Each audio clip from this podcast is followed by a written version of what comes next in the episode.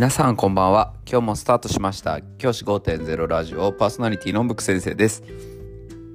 僕は元気の教師です。学校で働きながらリスナーの先生たちが読めるちょっとだけいい人生を送れるようなアイデアを発信しています。より良い授業学級系働き方同僚保護者児童生徒との人間関係。お金のことなど、聞かないよりは聞いた方がいい内容を毎朝6時に放送しています。通勤の後から10分間聞き流すだけでも役立つ内容です。一人でも多くのリスナーの先生たちと一緒に良い教師人生を送ることが目的のラジオです。今回のテーマは、授業を考えるなら、自分の教科と違う専門の先生と話を、そう、話そうっていう話をしたいと思います。今日は授業についてお話をします。先生方は授業をどのように考えているでしょうか？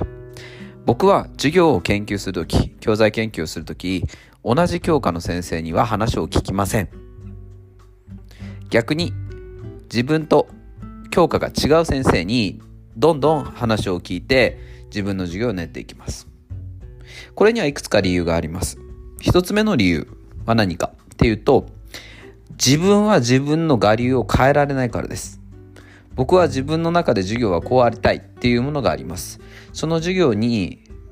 対して同じ教科の先生で教科を持ってくれる人ってなかなかいません。なんでかっていうとそれぞれにそれぞれのやり方がある。しかし教える教科は一緒っていう状態だからです。例えば国語を教えるにしても国語を教える国語の先生ってが A さん B さんと言ったとしたら A さんは例えば物語を読ませるような活動を大事にして B さんは物語で自分の感情自分がどう考えたかっていう表現の方を大事にしたい。こういうふうにそれぞれの考え方が違うのが各教科で絶対に起こりうると思うんですね。僕も自分が担当してる教科の担当担他の教科担任の先生と意見が全く合ったことなんて一度もありません。むしろえ俺はこうしたいっていう思いがあってそれがぶつかることの方が多かったです。でやっぱり同じ教科の先生だとそういったですねことが起こりうるということだと思うんです。なので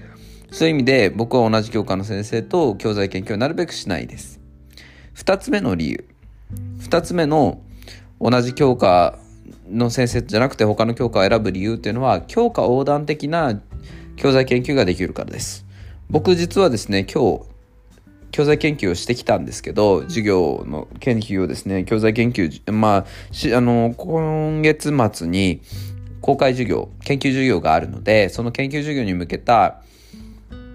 指導案検討をしてきたんですけどその中で他の教科の先生と話をする機会があったんですけど他の教科の先生と話をしてるとすごくですねあの学びが多いんですね。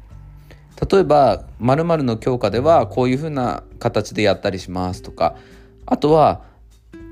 僕この教科得意じゃないんですけど得意じゃない目線から言うとこういうふうにやると思いますとかそのいろんな目線が知ることができます他の教科を教え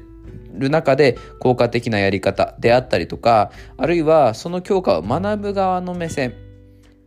国語だったら国語を学ぶ側の目線で体育の先生が話をしてくれたりするわけですよね。それって結構大事で子供目線に近いものを知ることができるなというふうに僕は思っています。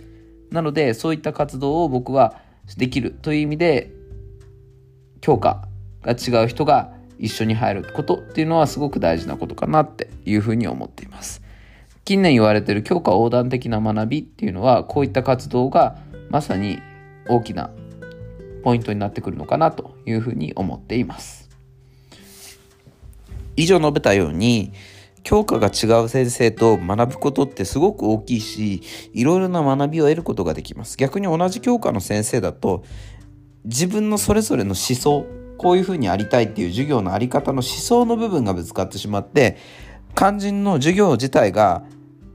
自分が思い通りにならなかったりなんだかこう何て言うんですかね中途半端な授業になりがちだというふうに僕は思います。ですので、ぜひ先生方には教科が違う先生にいろんな相談をしてほしいなっていうふうに思います。それによって開けるものがあるんじゃないかなって思っています。じゃあ今日はこの辺で起立冷着席さよならまた明日。